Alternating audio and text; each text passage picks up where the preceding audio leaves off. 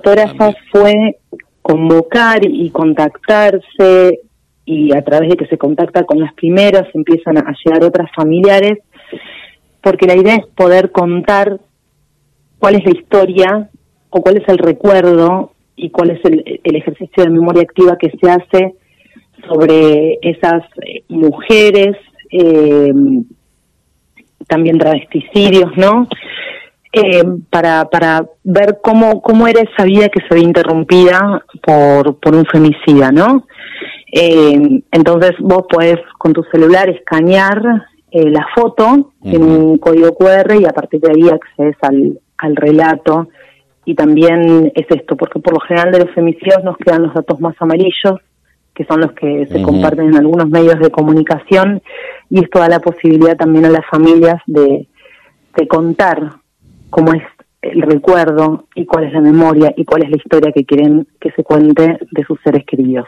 Eh, Marina, sabes que yo pensaba eh, en esto, vos decías recién lo de los medios de comunicación, eh, que bueno, eh, normalmente vamos a lo amarillo, es una, una deformación profesional, pero también es una falta de toma de conciencia, ¿no? Yo estaba pensando, todavía estamos buscando a, a, una chica trans que no apareció nunca más, eh, tuvimos el caso de la nena eh, que también es violencia de género con su madre abajo de un puente. Una semana todos lloraban y nadie sabe si no sigue viviendo abajo de otro puente.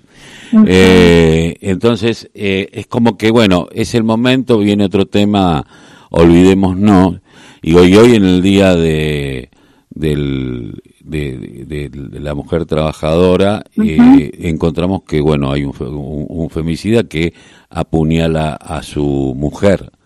Eh, uh -huh. mal dicho su mujer, su compañera de vida, uh -huh. o, o, o, evidentemente hoy su cautiva, ¿no? Porque termina siendo eso. Ahora, eh, ¿qué pensás sobre, viste que ahora hay una línea, eh, línea, hablemos para varones eh, que ejercen violencia, eh, desde uh -huh. la provincia. ¿Qué, ¿Qué, qué, pensamiento tenés sobre esto? Nosotras acompañamos esa propuesta de provincia, de hecho también desde el municipio tenemos un programa eh, más integral que trabaja con, con, masculinidades y también con varones que, que ejercen violencia.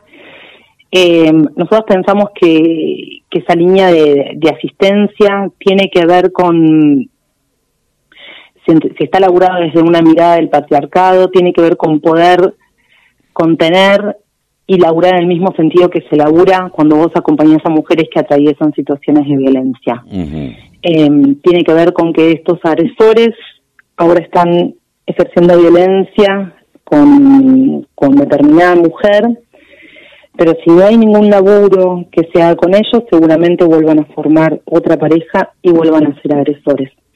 También poder trabajar con estos varones te permite evaluar cuál es el grado de, de o el nivel o el riesgo de, de, letalidad que tienen y a partir de ahí también tomar las acciones necesarias también para prevenir la violencia de género. Eh, eh, a mí me parece que es, es, un, es un trabajo acertado. Eh, nosotras venimos trabajando bastante bien en esta línea, pero bueno, es esto, es, es un espacio para contener a, a, estos varones que son agresores. Estos espacios de contención que normalmente, bueno, eh, quienes son adictos, quienes son alcohólicos saben cómo laburar en grupo y empezar a. Eh, a estas, eh, el odio, la violencia forman parte de un montón de, de cuestiones, aparte de una sociedad violenta, ¿no? Eh, uh -huh. Una sociedad que conquista, que es una cuestión de poder, ¿no? Esta mirada blanca y occidental de lo que deben uh -huh. ser las cosas.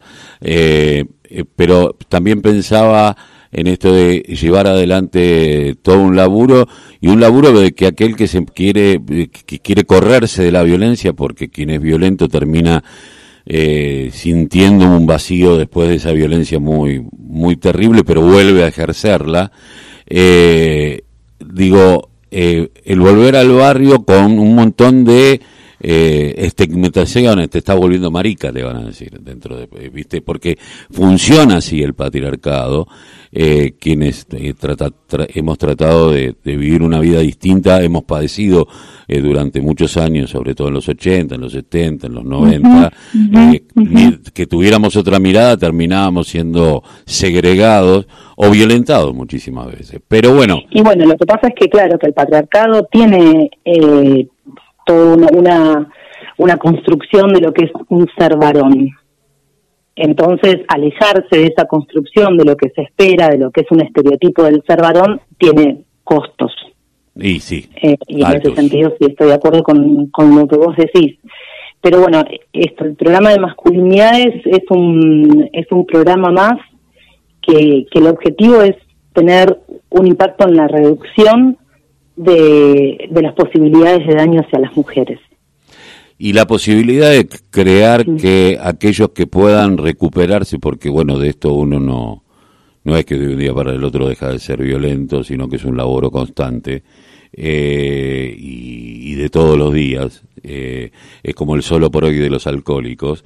Eh, yo pensaba quienes pueden traspasar y tener un proceso de reversión, de, de, un montón de cosas, porque hay que mirarse a sí mismo también, y de las situaciones, eh, sirve para que otros y eh, empezar a, a, tener una prevención frente a, a otros que pueden empezar a empezar a ejercerla porque nos lo enseñan casi desde chico ¿no? Sí, el espacio está, el espacio está abierto, el espacio está para quienes se acercan con una orden judicial que, les eh, los no sé si los obliga, pero los invita mediante un oficio judicial a, participar de ese espacio y también para, para quienes no tienen ese oficio judicial y quieren acercarse y participar de, ese espacio. Eh, qué sé yo, la verdad es que no está lleno de, varones, pero bueno, sí, esperamos que, que sea una herramienta que se puedan apropiar donde nuestra propuesta es poder reflexionar sobre las conductas violentas que están ejerciendo ellos. Eh, eh, esto demuestra también, eh, porque muchas, muchas veces, y hay una sensación que he tenido yo a veces, es decir, tengo que pedir disculpas por ser heterosexual, ¿no? A veces. esa es la sensación que a veces nos queda a quienes nos desconstruimos frente a algunos, a, algunos planteos. uno se siente en esa situación incómoda de decir, puta, yo intenté toda la vida ser de una manera distinta, y a veces tengo que pedir disculpas por ser eh, varón y heterosexual. Eh, esto demuestra que no, no es esa la mirada. No, no, sabes que justo cuando empezaste te escuché mal, la, eh, no, se fue un poquito la voz. Eh, pero no, esa no, o sea, el grupo de varones nosotras eh, está coordinado por un grupo de profesionales. No, no, lo que te preguntaba es las, ah. las políticas eh, que, viste, porque hay muchas, eh, muchos hombres que toda la vida hemos ejercido, intentado ejercer de otra manera, y pero a veces también nos sentimos como interpelados eh, porque somos heterosexuales, ¿no? Eh, más allá de que no tenemos ningún problema con eh, eh, eh, es más hemos luchado muchísimas veces por por estos derechos pero a veces hay una sensación de que como te, que tengo que pedir perdón por ser varón y heterosexual. Y digo y esa no debe ser la mirada. No no claro que no. La, la la mirada está puesta en que cada una cada uno cada una pueda tener o pueda puede elegir como, o sea, no, no sé si hay un proceso consciente de elección sobre la identidad de género y sobre la, la orientación sexual y que eso pueda ser ejercido en libertad y que no te cueste la vida o que no te cuesten derechos o que no te cueste la posibilidad de existir en esta vida. Y de eso se trata el, el feminismo, mm. de, de poder romper con, con los mandatos, con las reglas, con un sistema que, que no deja ser, o que pone condiciones para hacer cuando debería ser, eh, cuando no debería ser así, cuando cada una, cada uno podría ser lo que más feliz le haga, y esto incluye sus vínculos sexoafectivos, sean como fueren, en libertad siempre, ¿no? eh, así que no, no, me parece que, que no, que las políticas no, no están orientadas a, a cuestionar ningún tipo de, orientación, sino todo lo contrario, que están orientadas al ejercicio pleno de los derechos, sin que esa orientación o esa identidad eh, sea un obstáculo para ese ejercicio de derechos. Eh, Marina, sabes que eh, recién dijiste algo que a mí me, me, golpeó la cabeza, ¿no? Esto de ser feliz, ¿no? Al patriarcado le molesta y, y, su concepción capitalista le molesta mucho que la gente sea feliz. Eh, La felicidad, bueno, como diría Jaureche, ¿no? Eh, la lucha debe ser feliz y no, no se gana. Eh, tenemos que estar contentos por tener la posibilidad de luchar, aunque el horizonte cada vez se nos corre un poquito más. Es, es el horizonte, la utopía es el horizonte, pero al horizonte vamos. Eh, bueno, con mucha felicidad por eso. Hoy la marcha de hoy, el paro de hoy, las marchas que son feministas son una de las marchas son las marchas más felices que hay porque es esto, porque se apunta a la, a la felicidad. Así que, pero una felicidad que se lucha, que se conquista y que después se ejerce, no una felicidad naif y rosa. Ah, Así que todas invitadas a, a, movilizarnos hoy, a realizar el paro, a, parar en nuestras tareas domésticas, eh, em, a las tareas domésticas que realizamos en nuestras casas, mejor dicho, a, no ir a buscar a los, o sea, ausentarnos, a que se note que las mujeres estamos hoy ausentes de las tareas domésticas, que es el laburo que hacemos y no es remunerado.